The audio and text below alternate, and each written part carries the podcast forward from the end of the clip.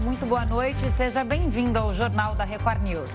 Olá, uma boa noite. Vamos aos destaques desta quinta-feira.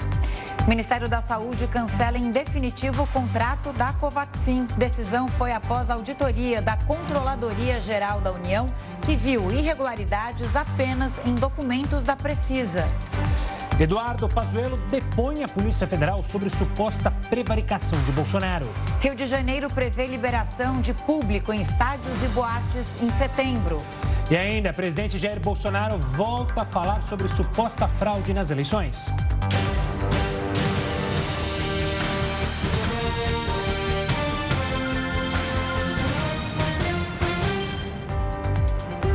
O Ministério da Saúde cancelou em definitivo o contrato da Covaxin.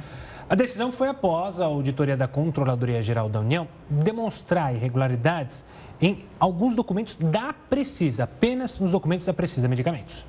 O Ministério da Saúde determinou o cancelamento definitivo do contrato para a compra de 20 milhões de doses da vacina Covaxin do laboratório indiano Barabiontech. A auditoria da Controladoria Geral da União demonstrou irregularidades em documentos que foram apresentados pela Precisa Medicamentos na negociação com o Ministério. Segundo o ministro da Controladoria Geral da União, Wagner Rosário, foram encontrados indícios de que dois documentos, já com suspeitas de fraudes, foram forjados. Os dois tinham cabeçalhos e pé em inglês. A assinatura do presidente da Barabiontech, mas o texto estava em português. A auditoria verificou que o documento pode ser uma colagem digital do texto em um outro enviado pelo laboratório indiano. A Precisa informou à CGU que não possuía um documento original, apenas o digital. Já a Barabiontech nega ter emitido qualquer um dos dois documentos. Sem eles, a Precisa Medicamentos não poderia ter dado continuidade às negociações com o governo brasileiro. O novo ministro da Casa Civil, Ciro Nogueira, assumiu a coordenação no Planalto da CPI da pandemia e busca aproximação com senadores independentes. O novo ministro da Casa Civil, Ciro Nogueira, vai assumir o papel de principal estrategista do governo Jair Bolsonaro na CPI da pandemia. Hoje, a comissão é o maior foco de desgaste para o presidente da República no Senado. Líder do Centrão, Ciro Nogueira foi nomeado ontem como substituto do general Luiz Eduardo Ramos na Casa Civil e disse a aliados que vai ser o responsável por desenhar a estratégia governista no colegiado. Até hoje, o principal articulador no Planalto para o tema era o ministro Onyx Lorenzoni, que estava na Secretaria-Geral da Presidência e foi deslocado para o Ministério do Trabalho e Previdência, recriado também nesta quarta-feira. E o presidente Jair Bolsonaro respondeu à publicação do Supremo Tribunal Federal. O STF insinuou que o presidente mente ao dizer que a justiça tirou poderes de decisão durante a pandemia. Durante conversa com apoiadores em Brasília, Bolsonaro disse, aspas, dizer que não tirou poderes meus é fake news. Uma decisão de abril do ano passado definiu que as medidas restritivas impostas por governadores e prefeitos não poderiam ser mudadas por mim, Fecha aspas. Nas redes sociais, o STF tinha dito que a corte não proibiu o governo federal de agir na pandemia e que uma mentira contada mil vezes não vira verdade. No mesmo post, o Supremo disse que a União, estados e prefeituras atuam juntos para proteger a população do coronavírus. Na opinião do presidente, o STF foi conivente com crimes ao permitir a possibilidade dada a governadores e prefeitos de suprimirem até o direito de ir e vir da população com lockdowns e fechamentos de atividades econômicas.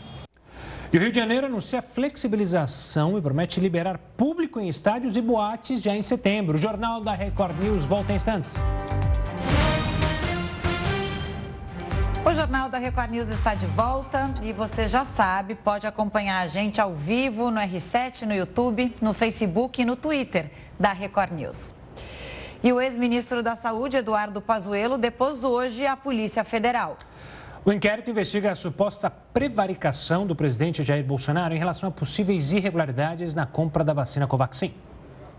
O ex-ministro da Saúde, Eduardo Pazuello, foi interrogado pela Polícia Federal em dois inquéritos relacionados à compra da vacina Covaxin. A investigação acontece por determinação do Supremo Tribunal Federal e atendendo um pedido do vice-presidente da CPI na pandemia, o senador Randolph Rodrigues. No primeiro inquérito, Pazuello respondeu a questionamentos sobre as suspeitas de irregularidades, isso no processo de compra do imunizante indiano. O outro inquérito abordou a denúncia de prevaricação, atribuída pelo deputado federal Luiz Miranda e seu irmão Luiz Ricardo Miranda, um servidor do Ministério da Saúde, ao presidente Jair Bolsonaro. O contrato com a Covaxin já foi suspenso pelo governo, sob orientação do Tribunal de Contas da União.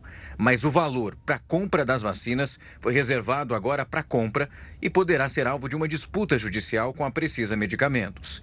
A Controladoria Geral da União descartou que houve um sobrepreço nas ofertas para a compra das vacinas Covaxin pelo Ministério da Saúde.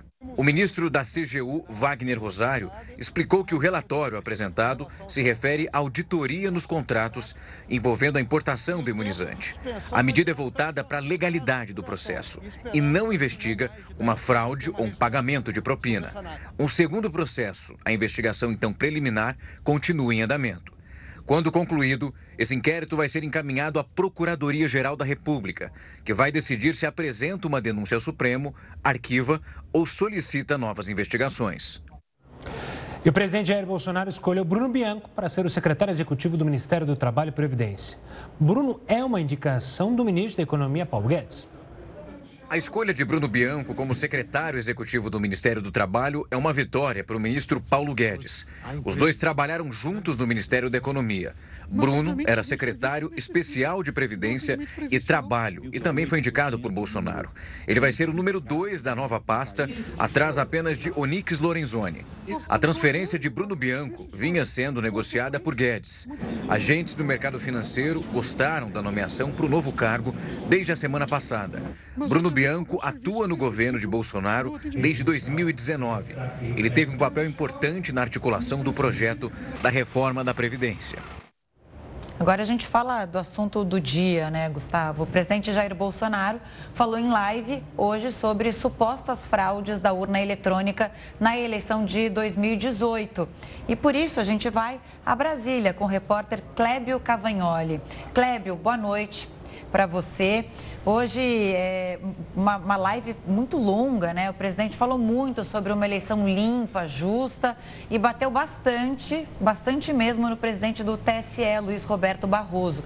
Ele disse que o ministro Barroso quer um nome nas próximas eleições. Bom, qual foi a repercussão aí? O presidente convocou essa live, é importante a gente falar aqui, para apresentar provas mas ele mesmo disse na live que não tinha prova alguma, apenas indícios de fraude nas últimas eleições. nice. É, Camila, boa noite a você, ao Gustavo e a todos. O que você disse é uma grande verdade, né, Camila? O presidente Bolsonaro falou em apresentar provas, mas na verdade falou até de indícios, mas nada de concreto foi apresentado. Isso repercutiu, claro, de modo oficial e também nos bastidores. Eu conversei com alguns ministros do Supremo Tribunal Federal e também do Tribunal Superior Eleitoral que pediram anonimato, pediram para que não fossem identificados, mas todos eles disseram que de prova realmente não existe nada e que tudo que foi trazido nessa live, reportagens antigas, vídeos antigos, já foram desmentidos, inclusive em campanhas do próprio TSE. O TSE, ao passo em que o presidente é, trazia essas informações, ia desmentindo ponto a ponto. Um deles, num dos posts divulgados pelo Tribunal Superior Eleitoral no Twitter, diz o seguinte: que o processo de totalização dos votos já é auditado, e inclusive é impresso um, uma espécie de boletim de urna que é entregue a todos os partidos. Os fiscais de partido têm acesso a isso. O presidente Bolsonaro chegou a falar, Camila e Gustavo, sobre contagem secreta de votos. E aí esses ministros que pediram para não serem identificados e o próprio TSE também fizeram questão de dizer que não existe contagem secreta. As urnas, inclusive, não são nem ligadas à internet. Quando é finalizado o processo de votação, tudo isso é transmitido por meio de uma rede é, é, específica, não ligada à internet para o TSE, e aí começa a apuração dos votos totalizados. O ministro Luiz Roberto Barroso, principal foco de ataques aí do presidente presidente Bolsonaro não se manifestou até agora, mas hoje ele esteve no Acre para a inauguração de um tribunal regional eleitoral e lá ele disse a seguinte frase que já era uma espécie de preparo para aquilo que certamente ele imaginava que receberia de chumbo nessa noite. Disse o seguinte, que afirmar, se eu perder, houve fraude é um discurso de quem não aceita a democracia, sem citar o nome, mas obviamente se referindo ao, ao presidente Jair Bolsonaro. Camila, Gustavo. Cleve, uma boa noite. É, o presidente falou durante toda essa live da impressão do voto, que não deixaria dúvida. Disse que a impressão é, deixaria o eleitor com a certeza de que o voto foi registrado corretamente. Ele pediu na live para o TSE apresentar provas de que a urna é confiável. E pelo que você diz, o TSE fez isso mesmo momentaneamente, ou seja, enquanto o presidente dizia na live as acusações, o TSE tentava mostrar justamente essa confiabilidade das urnas.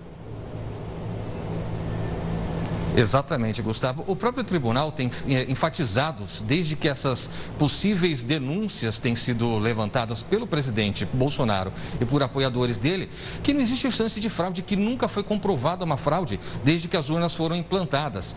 É, disse ainda que investigações sobre é, possíveis fraudes nas eleições de 2014 foram feitas pela Polícia Federal e também numa auditoria independente que foi contratada pelo PSDB, que na época tinha como candidato Écio Neves, que após ter sido derrotado, a gente se lembra bem, questionou aí a idoneidade do processo eleitoral. O próprio PSDB recentemente é, acompanhou é, é, novamente um processo de auditoria. As urnas, inclusive, são auditadas antes da eleição. Cada fiscal de partido é convidado um dia antes das eleições para verificar a auditoria das urnas e hackers são convidados a tentar invadir o sistema. Mas como é um sistema que não funciona diretamente ligado à internet, nunca houve nenhuma prova.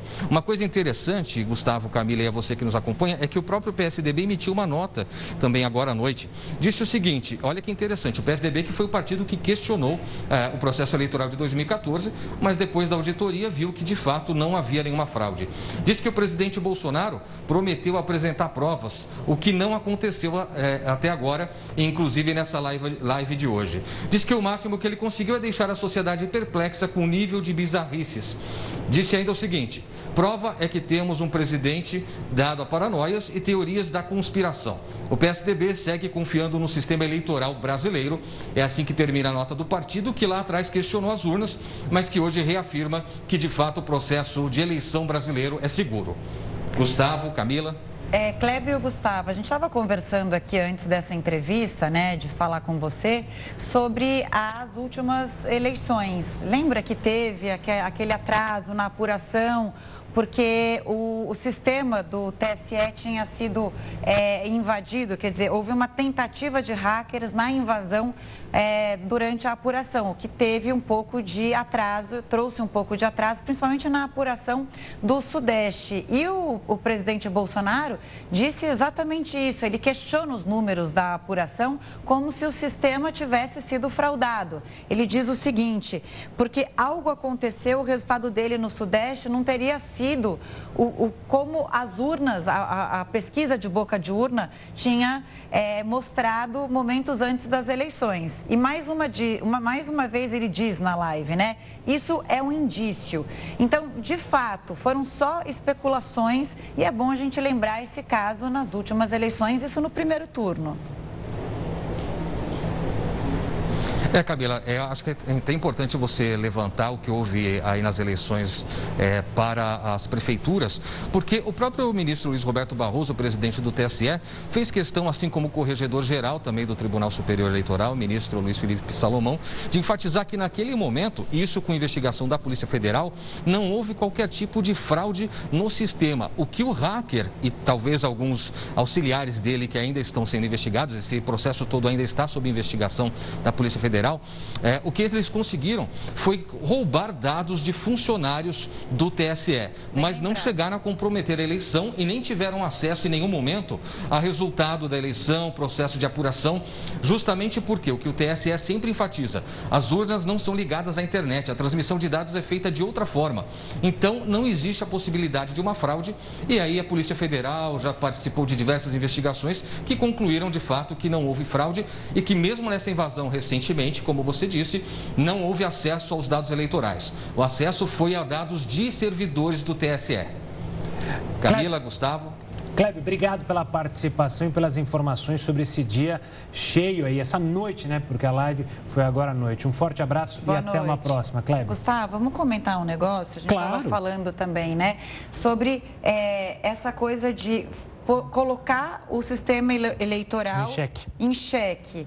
É, na verdade, ele fala, que foi até o seu ponto com o Clébio, né? Ele fala, eu queria que o presidente é, do TSE apresentasse provas de que o sistema eleitoral é confiável. E ele mesmo não apresentou provas nesse sentido. Então, quer dizer, não é o, presidente, não é papel do presidente do TSE é comprovar que o sistema eleitoral é confiável. Quem questiona é que tem que falar que não é confiável, óbvio. Camila, vamos continuar falando com isso, mas vamos chamar o Heroto Barbeiro para participar lá. aqui com a gente. Repercutiu o que foi falado na live, afinal, Heroto, é, você já acompanhou inúmeras eleições, desde a época, obviamente, do papelzinho até a época agora do digital, né? Dos dedinhos ali na urna. O que, que você achou dessa live de hoje, Heroto? Uma boa noite.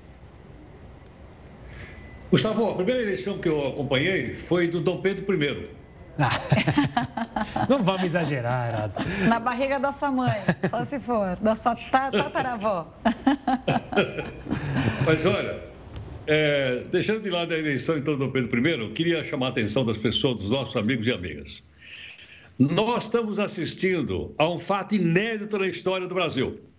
Nós estamos tendo o privilégio de assistir um fato inédito na história do Brasil. Nunca aconteceu isso antes. Qual é? Um debate público entre o presidente da República e o ministro do Supremo Tribunal Federal. Nunca teve isso antes na nossa história.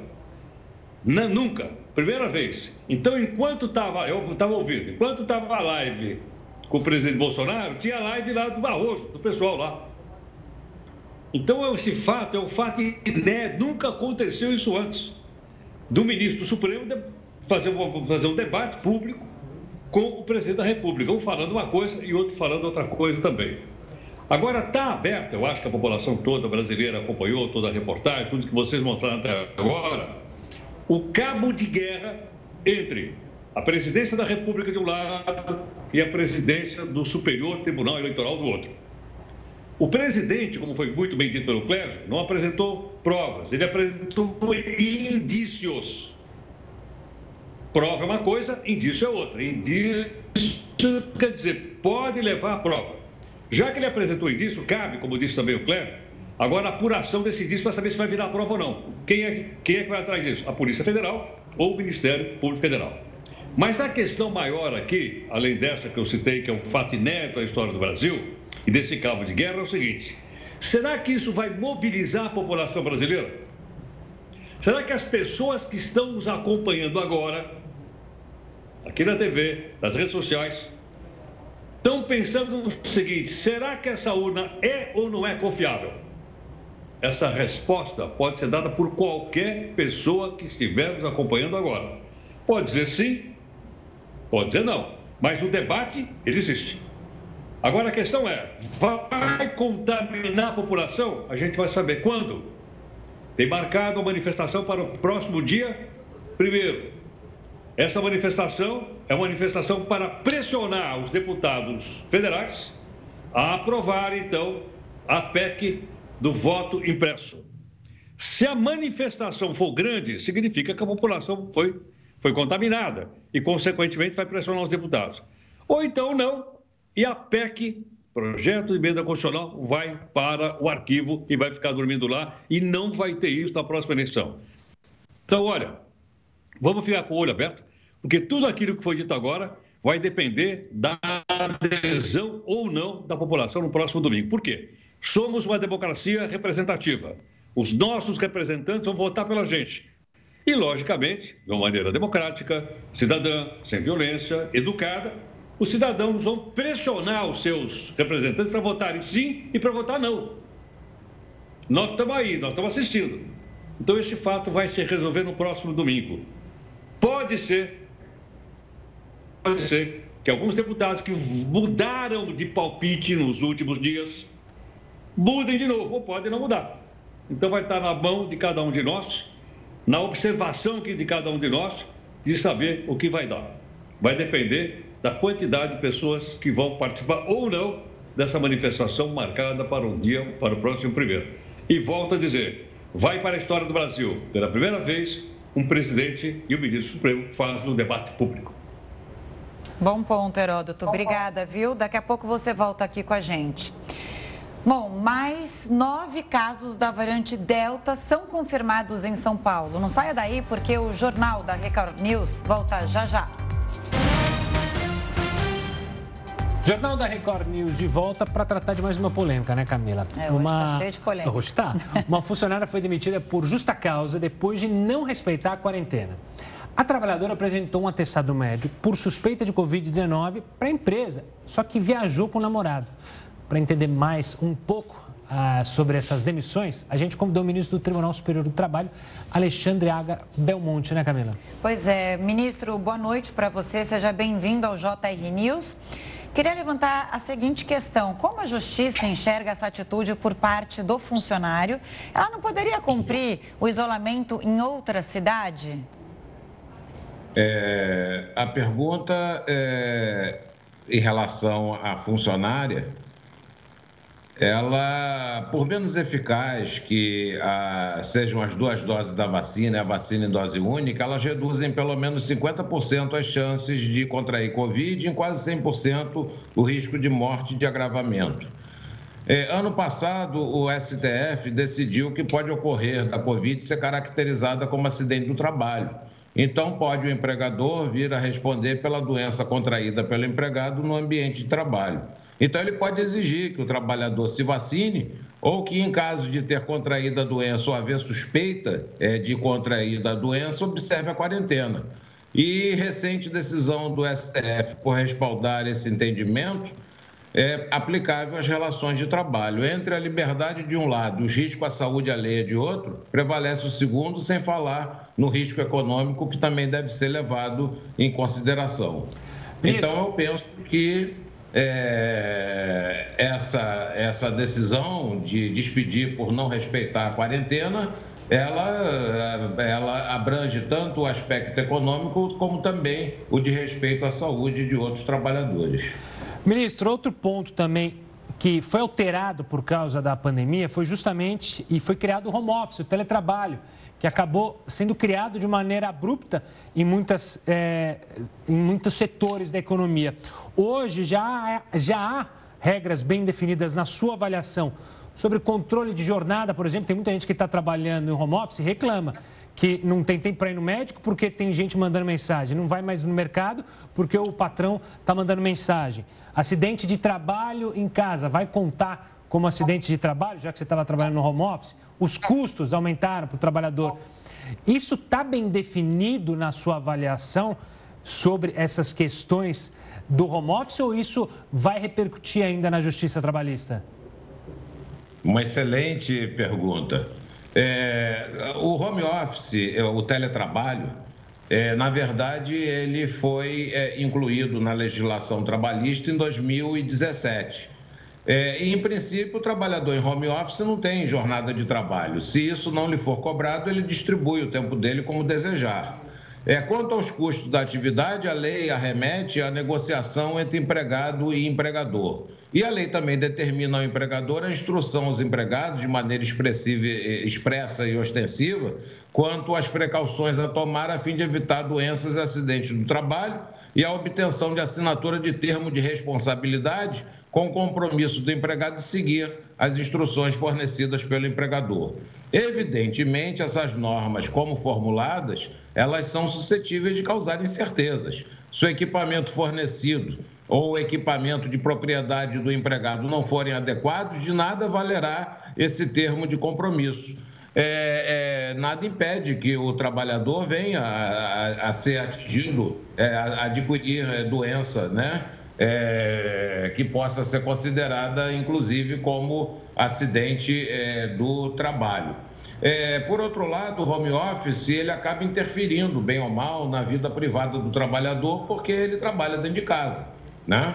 É, e se por acaso o empregador, é, em qualquer hora é, do dia, da noite, da madrugada, mandar mensagens, é, cobrar é, do trabalhador determinadas tarefas, é, nesse caso, então, ele está subtraindo do trabalhador o direito à desconexão e pode vir até responder é, por dano moral com relação a isso. Então, é, essas questões, é, com certeza, vão desembocar na Justiça do Trabalho. A lei não está é, bem definida em relação a isso, como acontece, por exemplo, é, no Código do Trabalho é, de Portugal, que bem define é, esse tipo de questão em relação ao home office. Queria levantar outra questão, é, ministro. Algumas empresas já pedem o comprovante da vacina para o funcionário. Isso serve como prova? Ela pode cobrar o funcionário de alguma coisa com base no que o senhor disse antes, né? Que, que prevalece é, a, o, o sentido de é, de, de, proteger a saúde dos funcionários e também né, da chefia, da, dos colegas de trabalho. Como é que fica essa questão em relação ao comprovante da vacinação? O funcionário, ele é obrigado a mostrar o comprovante? Ele é obrigado a, teoricamente, fazer prova contra ele mesmo, no caso de quem não quisesse vacinar? É, no caso não seria propriamente prova é, contra ele mesmo. Na verdade, nós estamos diante de um bem jurídico maior, que é o direito da coletividade, que prevalece sobre o direito individual. É, se o trabalhador contaminado, é, ele pode passar a doença para outra pessoa, inclusive com risco de morte, com risco de agravamento é, de uma determinada doença, evidentemente que o trabalhador, que o empregador pode, é, até porque ele pode vir a sofrer é, uma ação qualquer é, relacionada à responsabilidade dele por não ter prevenido o ambiente de trabalho, como determina a Constituição, é, nesse caso, então, ele pode sim exigir do trabalhador o atestado de vacina. Não seria prova contra é, o próprio trabalhador. Ministro, por falar em coletividade, durante essa pandemia, diversos acordos coletivos realizados por empresas e funcionários foram feitos. Eles podem se tornar regra no pós-pandemia e essa regra se torna imediatamente ou é preciso um novo acordo para referendar o acordo coletivo realizado, seja por horário de trabalho, seja por home office, seja por redução ou não da jornada, redução ou não do salário? Como que isso será feito? os acordos não apenas coletivos, como individuais, que foram autorizados durante a pandemia, eles consideram uma situação, uma situação diferente, uma situação anômala, emergencial redução de salário, suspensão do contrato, antecipação de férias e feriados, determinação de trabalhar em casa é, forçosa e outras providências, penso que elas não devem é, prevalecer no pós-pandemia. É, essas normas podem ter vindo para ficar. É, e até serem incorporadas é, pelo legislativo é, na CLT, é, para é, elas serem aplicadas em uma outra situação é, de emergência como essa da, da pandemia. Mas essas normas, evidentemente, elas não vieram para ficar, elas são normas transitórias, elas são normas relacionadas a um período emergencial. Ministro Belmonte, obrigado pela participação aqui conosco no Jornal da Record News, respondendo essas dúvidas que surgem todos os dias na cabeça de muitos trabalhadores e, claro, também de empregadores. Um forte abraço e até a próxima, ministro. O Ministério da Saúde confirmou hoje que o país deve receber mais 60 milhões, 69 milhões de vacinas em setembro. Ótima notícia. Ótima notícia. Com essa projeção, a expectativa agora é que pelo menos 132 milhões de doses sejam entregues pelos laboratórios nos próximos dois meses. De acordo com o Ministério da Saúde, até o momento, mais de 98 milhões de brasileiros receberam a primeira dose da vacina. O número representa 61% da população vacinável. O ministro da Saúde, Marcelo Queiroga, afirmou hoje que a chegada desses imunizantes vai garantir que o Brasil consiga cumprir a meta de vacinar toda a população acima dos 18 anos até o fim de setembro. Mas, para efetivar a importação e o recebimento de doses, os estados precisam apresentar o termo de compromisso assinado para a Anvisa. Esse documento é importante para garantir a utilização controlada e segura das vacinas. Todos os imunizantes que são utilizados no país foram autorizados dessa forma, mas no caso da Sputnik V, dos 16 estados solicitantes, somente Piauí, Bahia, Sergipe e Pernambuco assinaram esse termo enviado pela agência sanitária. O imunizante russo ainda não está disponível no Brasil. Queiroga também afirmou hoje que o acordo inicial para a compra de 10 milhões de doses da Sputnik V deve ser cancelado. De acordo com ele, isso deve acontecer porque a vacina ainda não recebeu o registro emergencial da Anvisa. E nesse momento, o Brasil não tem mais necessidade de compra, já que há previsão de chegada de imunizantes suficientes de outros laboratórios que já contam com a autorização da agência.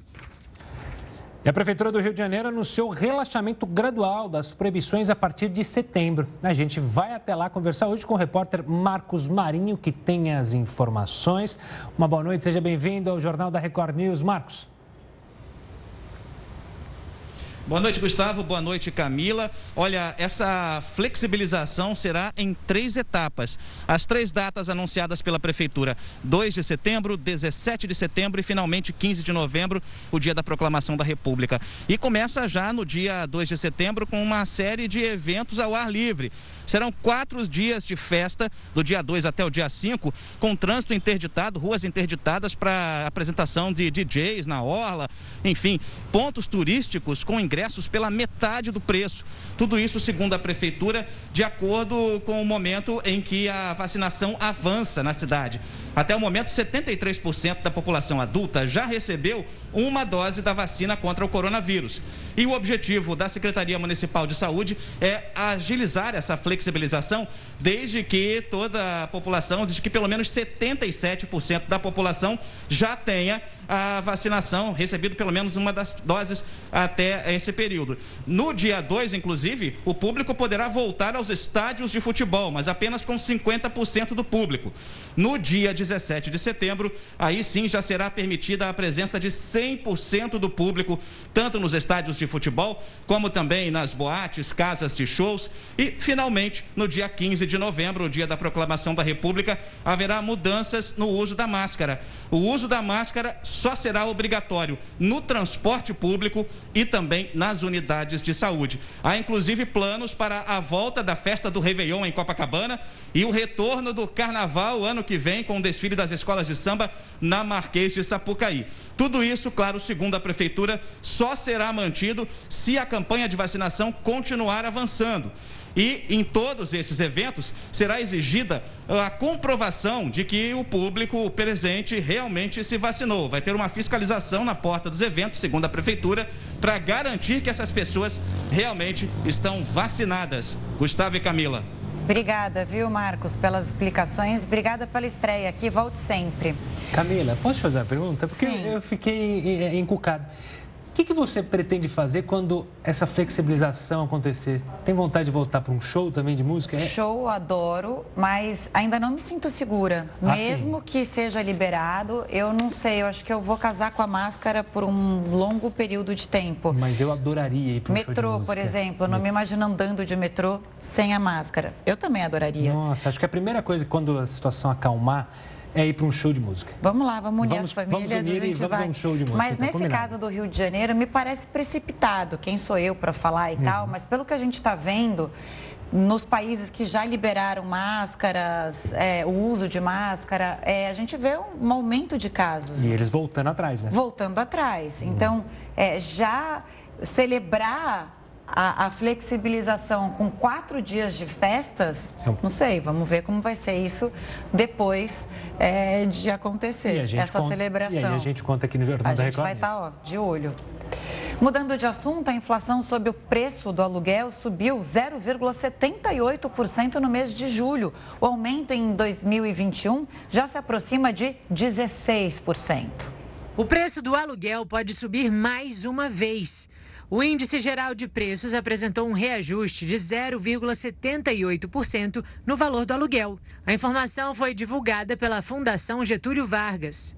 A inflação acumulada em 2021 se aproxima de 16%. Nos últimos 12 meses, o aumento chega a quase 34%. Comparando com 2020, o reajuste em julho do ano passado foi de 2,23%. Vamos falar com o Heródoto Barbeiro. Heródoto Barbeiro, que eu também tenho curiosidade para saber o que, que o Heródoto Barbeiro vai fazer quando puder flexibilizar tudo. Mas antes, ele vai falar de umas tarefas do Senado, que é justamente analisar o projeto que combate super salários de agentes públicos. Heroto, não que você domine o assunto super salários, longe disso. Mas a proposta voltou novamente para os senadores. O que, que vai acontecer? Isso já não tinha sido aprovado? Exatamente, Gustavo. Ela tinha sido aprovada no Senado por unanimidade. Foi para a Câmara do Deputado em 2018 e eles colocaram, sabe aquela gaveta dos horrores? Aquela gaveta que eles botam lá e deixam lá dormindo prisão em segunda instância, foro privilégios, estava dormindo lá. E agora, um pouquinho antes do recesso, tiraram e aprovaram. Mas como ela foi mexida, ela volta então para o Senado, que na semana que vem volta a trabalhar, do dia 3, né, na terça-feira. E eles então agora poderão ter uma chance maravilhosa de acabar de uma vez com os penduricários. Ninguém vai ganhar mais do que 40 mil reais por mês. Isso no funcionalismo público federal. Agora é o seguinte: a gente começa a perceber as malandragens que tem nessa história de ganhar acima de 40 mil reais por mês. Você tem uma ideia? Eu não sabia. Além daqueles auxílios todos, você sabia que tem auxílio jornal? Auxílio jornal? O que é auxílio jornal? É, auxílio jornal. É, o cara ganha uma graninha para comprar jornal. Tem outro auxílio aqui que eu achei maravilhoso, além desse. Auxílio livro. O cara vai na livraria, pode comprar um livro meu, né? Ele pega o livro, e o, o público paga. Tem auxílio babá, ou seja, ele constitui a família dele e nós é que criamos filho do cidadão. Então agora vai, vai, isso aí tudo vai acabar. Teto, 40 mil reais por mês, que é o teto do ministro do Supremo Tribunal Federal. Mas o que é melhor? Agora vai ter teto estadual e teto municipal também. No caso do, do Estado, ninguém vai poder ganhar mais do que o salário do, do desembargador. No caso do município, ninguém vai poder ganhar mais do que o prefeito. E em Câmara Municipal, onde tem super funcionários, inclusive aqui em São Paulo, que ganha 60 mil, 70 mil, não poderão ganhar mais do que o vereador.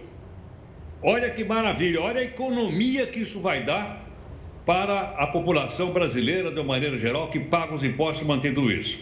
Então o efeito é, felizmente, é um efeito cascata de cima para baixo, porque geralmente o efeito cascata aqui é de baixo para cima.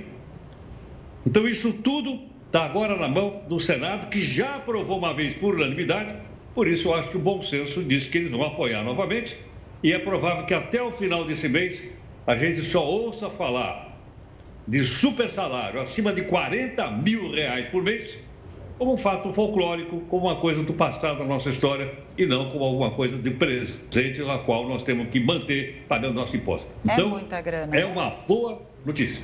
É uma boa notícia. Agora, Heródoto, eu vou tentar descobrir o que você faria assim que essa flexibilização acontecer. É, eu já sei, eu acho que eu já sei. É viajar, acertei ou não? E eu adivinho o país. Índia. É isso aí. A gente é te conhece ou não te conhece, Heródoto? Não, não, não.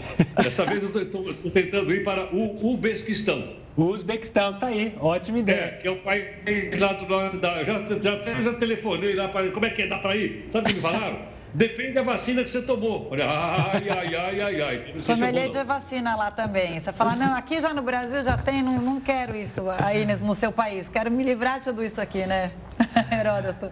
Obrigada, boa noite. Beijo grande para você. Tchau, tchau. Tchau. Tchau, tchau. Mais nove casos da variante Delta foram confirmados na cidade de São Paulo. Com isso, já são 22 pessoas infectadas pela cepa de origem indiana. O primeiro caso em São Paulo foi registrado no último dia 5.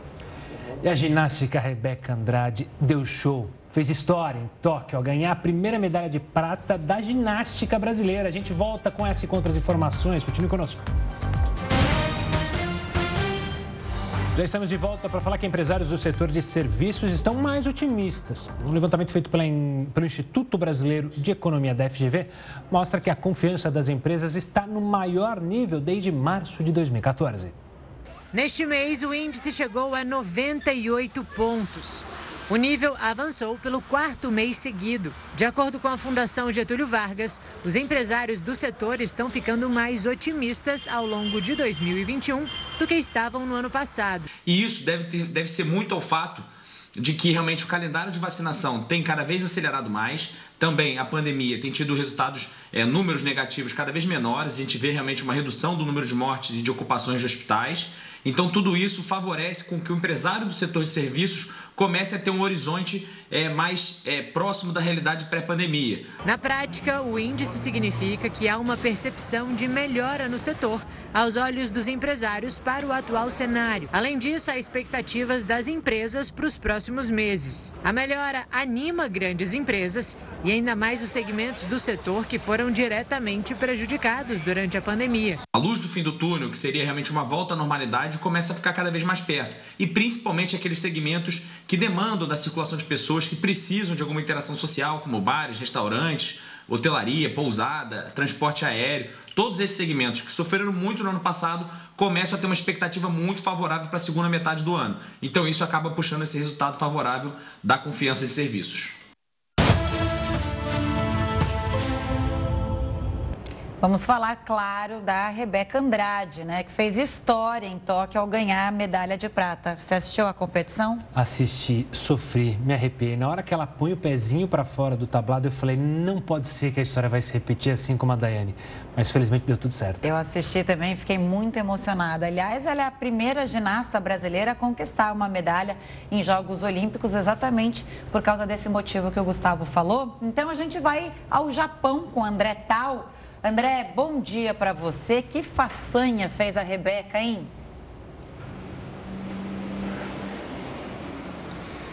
Boa noite, Camila, Gustavo, todos que nos acompanham na Record News. Olha, o mundo se encantou com a força, o estilo e o carisma da Rebeca Andrade na apresentação aqui em Tóquio nesta quinta-feira.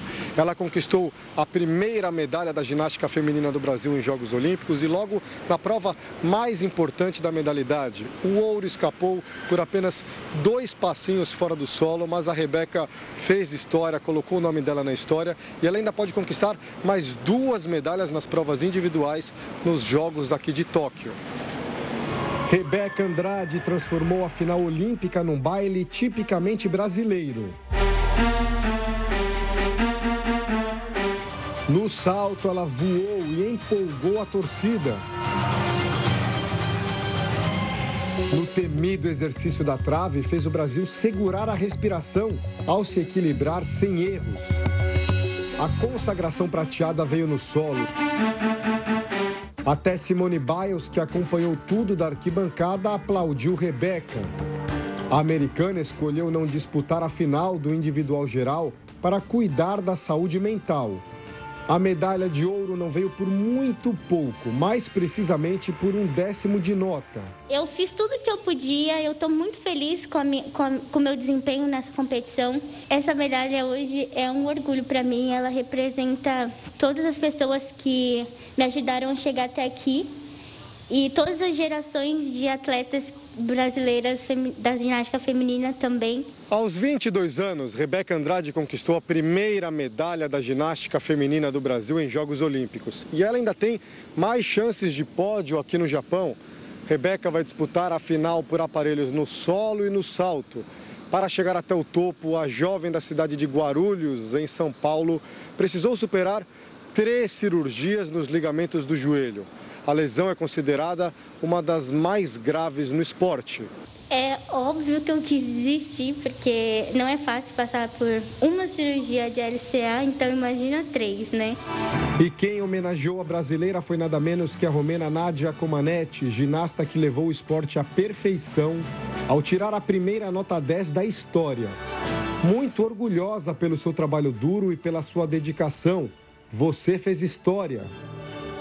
A ex-ginasta Luísa Parente, campeã pan-americana pelo Brasil, disse que a medalha de Rebeca coroou toda uma geração de ginastas mulheres. É, finalmente chegou a nossa medalha da ginástica artística feminina e a gente realmente considera é, nossa, né, assim, da, dessa, dessa história toda da ginástica feminina brasileira que vem desde a década de 80. Com a medalha no peito, até a carona de volta para a Vila Olímpica virou motivo de festa. Só chiqueza, carinho. no carrinho, gente. Ah, aqui pra vocês. Ai, gente, tô muito feliz.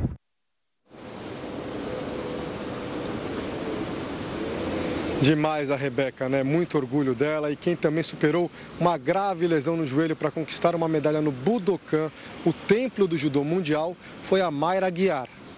Estou muito feliz. Eu, eu, eu, chorei igual criança porque realmente eu estava muito feliz. Eu acho que é sim a maior conquista da minha carreira. Por tudo que eu passei, por tudo que eu vivi,